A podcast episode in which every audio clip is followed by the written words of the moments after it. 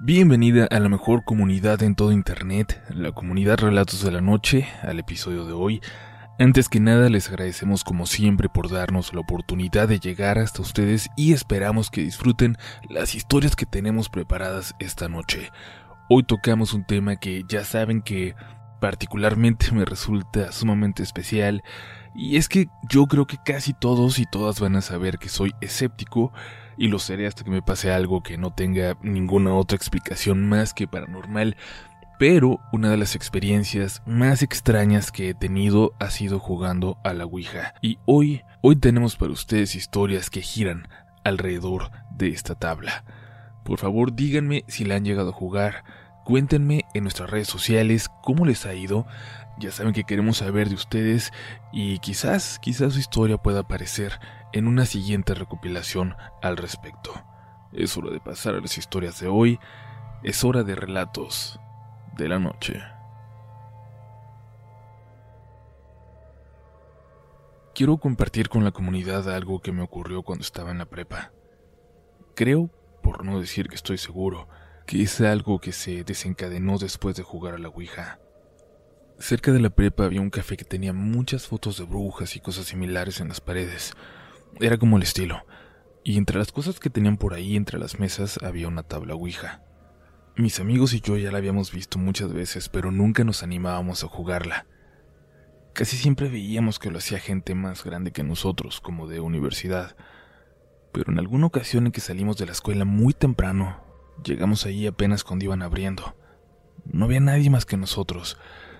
Y no sé, fue como si la Ouija nos hubiera estado esperando. En esa ocasión jugamos tres amigas, mi mejor amigo y yo. Fue algo muy extraño que empezó con pura diversión, preguntas bobas, pero que conforme pasaban los minutos se fue haciendo cada vez más y más serio.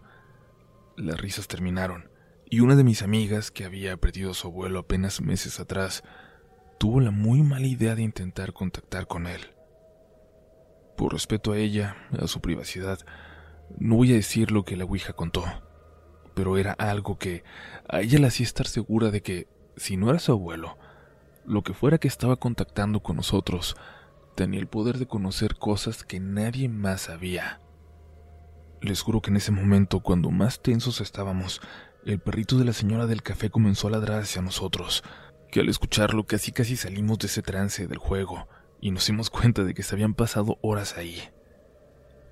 Pagamos y aunque teníamos planes de pasar la tarde juntos, casi sin discutirlo decidimos que era mejor que ya cada quien se fuera a su casa. Algo nos decía que teníamos que estar en ellas, o más bien que, que ya no teníamos que estar en la calle, como si estuviéramos en peligro, como si algo estuviera a punto de pasar. Se fueron dos de las chicas juntas y mi amigo se fue conmigo, porque vivíamos por el mismo rumbo. Al llegar a la colonia se encontró a unos amigos en las canchas y él se quedó ahí. Yo continué hasta mi casa. Me sentía muy nervioso todavía, Llegué esperando que sí estuviera mi papá para no estar solo. Chiflé como cada que llegaba. Mi papá me respondió desde su cuarto. En ese momento me tranquilicé, pero mis amigos no le estaban pasando muy bien. Mi amigo que se había quedado en las canchas se puso a jugar y de pronto le dijeron que le estaba saliendo sangre de la nariz. Ni siquiera se había dado cuenta. Le estaba saliendo mucha sangre y no la podían parar. No se le calmó hasta llegar a su casa. Las dos chicas que se fueron juntas se dirigían a la casa de una de ellas, pero se pararon antes en una pequeña fonda por comida para llevar. Solo la atendía una señora, y mientras les cobraba, escucharon un sonido de algo rompiéndose en la cocina. Cuando la señora se asomó asustada, les dijo que un plato se había caído, pero que estaba en medio de la cocina, como si lo hubieran aventado, que era imposible que se hubiera caído ahí. Ni ellas ni mi amigo relacionaron eso con lo que acabábamos de hacer, con el juego. Pero mi tercera amiga, la que se fue sola, al llegar a su casa se encontró a su mamá muy sorprendida. Oye, ¿no habías llegado ya hace cinco minutos? Clarito te vi llegar. Te vi cómo pasaste hasta tu cuarto. Te escuché mover tus cosas allá adentro. Le dijo su mamá. Las dos subieron a revisar, pero el cuarto estaba en orden. Y ahí fue cuando ella me marcó a mí para ver cómo estaba y le dije que yo bien, que a mí no me había pasado nada.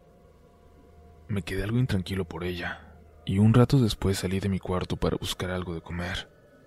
Escuché que mi papá estaba viendo la tele en el suyo. Me puse a prepararme un sándwich en la cocina, frente a la ventana que da a la calle, cuando pensé en preguntarle a mi papá si él quería uno también. En ese momento, justo en ese momento, solo al pensarlo, escuché cómo apagaron la televisión en su cuarto. Es una televisión grande que se niega a tirar, muy vieja, y hace un clic muy marcado al apagarse. Algo, algo me hizo voltear hacia la calle, donde caí en cuenta de, de que el carro de mi papá no estaba estacionado por ningún lado. O se lo habían robado o, Levanté mi teléfono y le marqué, deseando con todas mis fuerzas escucharlo sonar en el cuarto. Pero no, no fue así. Mi papá me contestó desde un lugar donde se escuchaba mucho ruido. Me dijo que iba a llegar tarde, que me preparara algo de comer. Y colgó. Mi papá y yo vivimos solos. No podía haber nadie más ahí. Solo Solo atiné a hacer algo.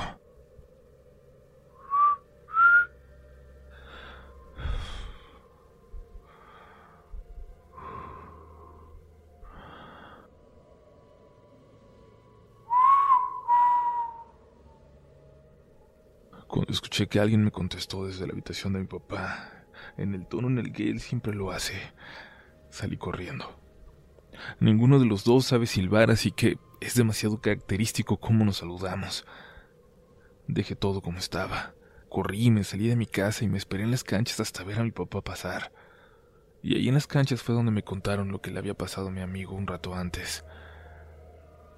Al día siguiente que nos vimos nos contamos todo lo que había ocurrido y bueno, nadie quiso aceptar que fue por eso. Era más fácil pensar que eran casualidades, pero nunca, Nunca más volvimos a ese café, mucho menos pensamos en volver a jugar con esa tabla en alguna otra ocasión.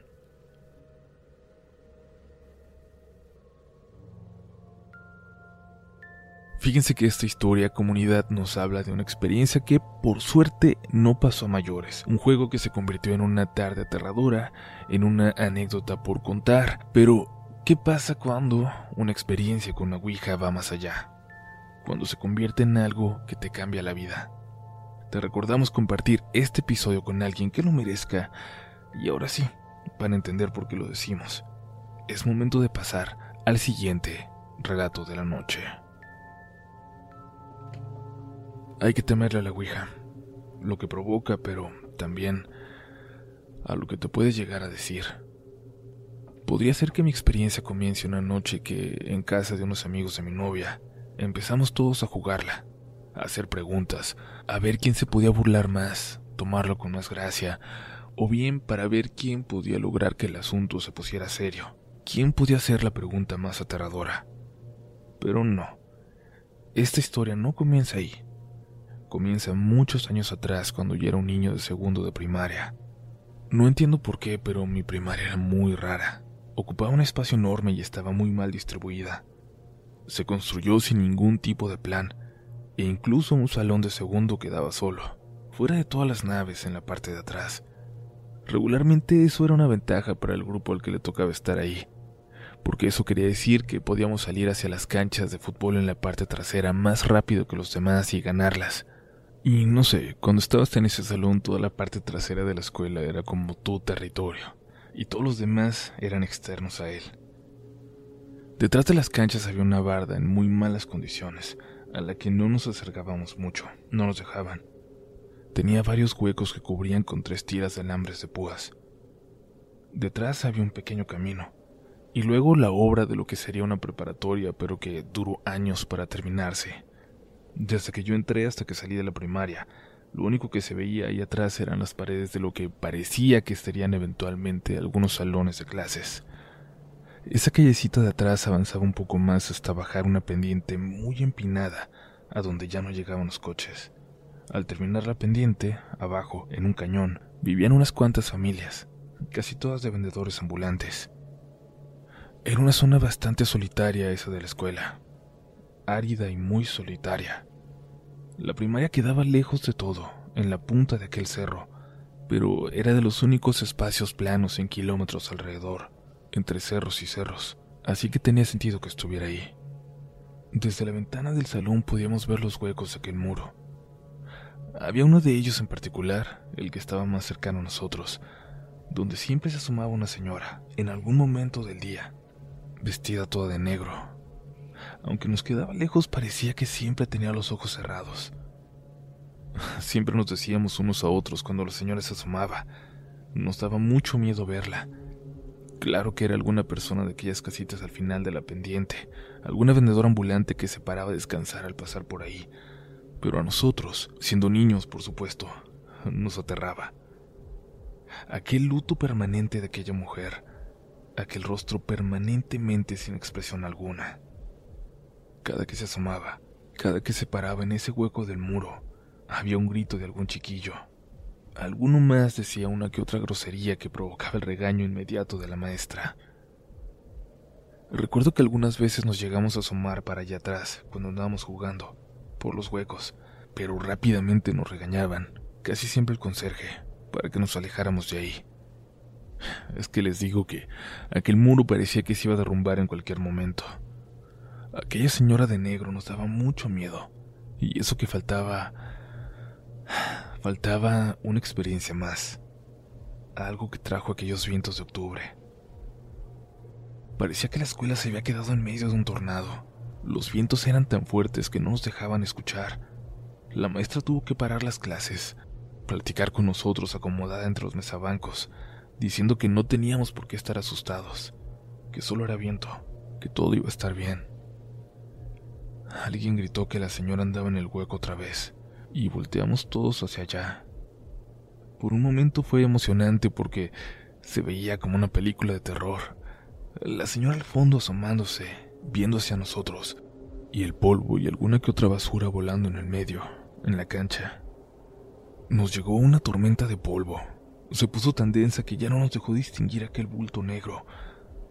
No podíamos escuchar nada más que el viento, y sin decir nada la vimos de nuevo, más cerca.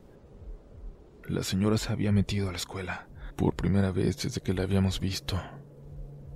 El polvo seguía volando en el viento y la mujer empezó a caminar hacia el salón.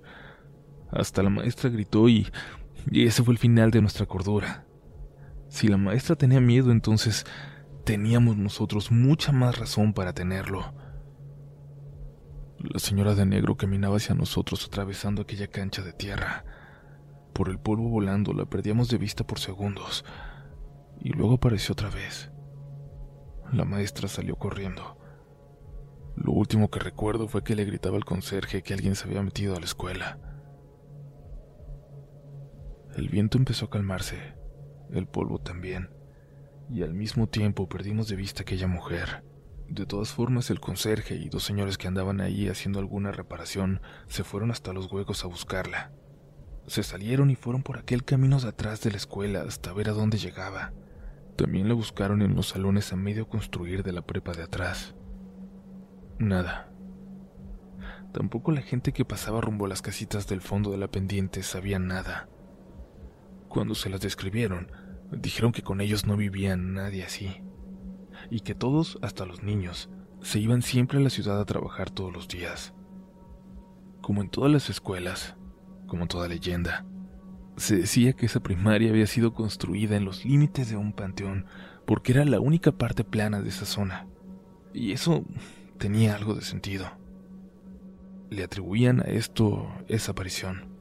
Los niños, claro, eran los que lo contaban, pero entre los profes también, y decían que por eso no era posible construir completo aquel muro, que siempre se volvía a caer, que por una maldición parecida a la escuela de atrás nunca iba a terminar de construirse. Esa ya estaba sobre lo que fue el cementerio.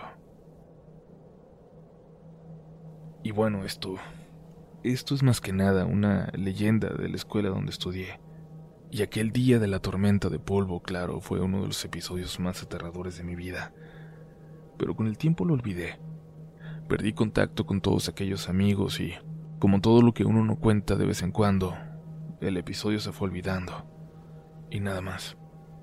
No creía en fantasmas a pesar de que desde niño escuchaba que alguien tocaba en la puerta de mi cuarto en la noche. De vez en cuando, o bueno, de vez en cuando me despertaba y lo escuchaba.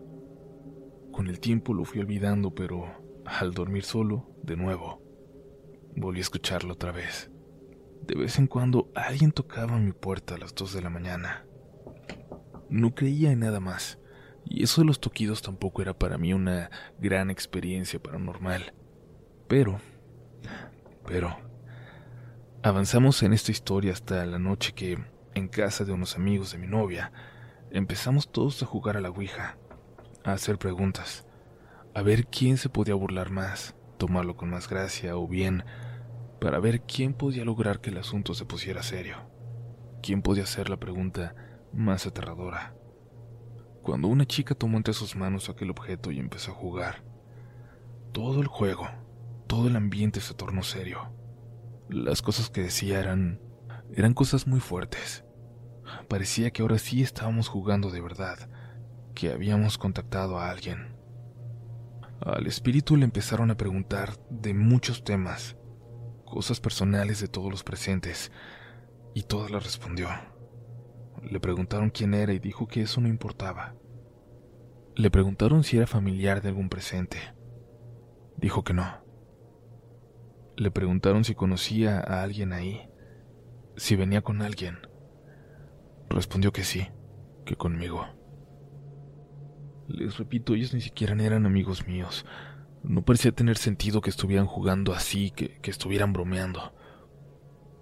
Le preguntaron a eso una ouija que cómo me conocía y dijo que me observaba todos los días en la escuela, siempre, desde afuera, donde ella descansaba.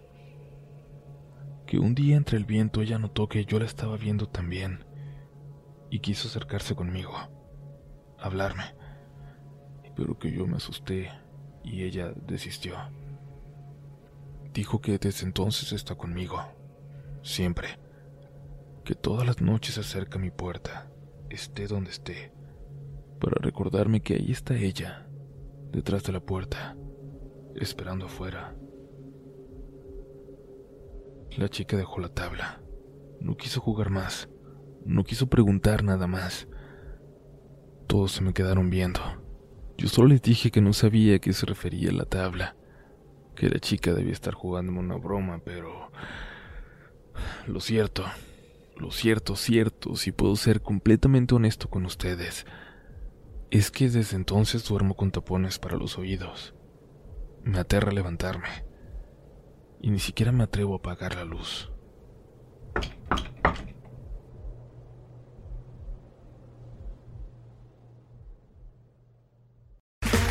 Okay, round two. Name something that's not boring. A laundry? Ooh, a book club. Computer solitaire, huh? Ah. Sorry, we were looking for Chumba Casino. That's right. ChumbaCasino.com has over 100 casino style games. Join today and play for free for your chance to redeem some serious prizes. ChumbaCasino.com. No purchase necessary. Full prohibited by law. 18 plus terms and conditions apply. See website for details.